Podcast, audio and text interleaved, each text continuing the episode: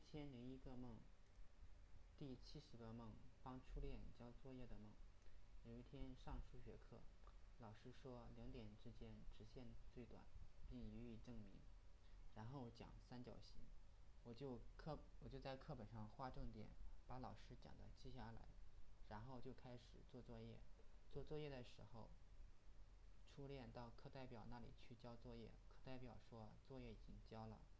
他就问还有谁的作业没有交，帮他的作业也交了，我有点不高兴。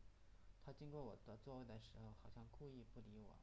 最后他来到我的座位，对我说：“帮我交一下作业吧。”我表情很平静地说：“好。”其实心里窃喜不已。我高兴的是，他终于跟我讲话了。做这个梦的原因大概是看了霍尼的自我分析，很多章节都被人画了重点。书中的观点是自己最了解自己。书中书上的观点是最了解自己的永远是自己。如果发现自己有心理问题，去找心理咨询师不如找自己，因为心理问题涉及很多个人隐私，即使是医生，很多内心的想法，患者也不会告诉医生。这样的话，医生就可能误判。作作者的观点是轻微的心理问题可以自己治疗，当然需要学点心理学。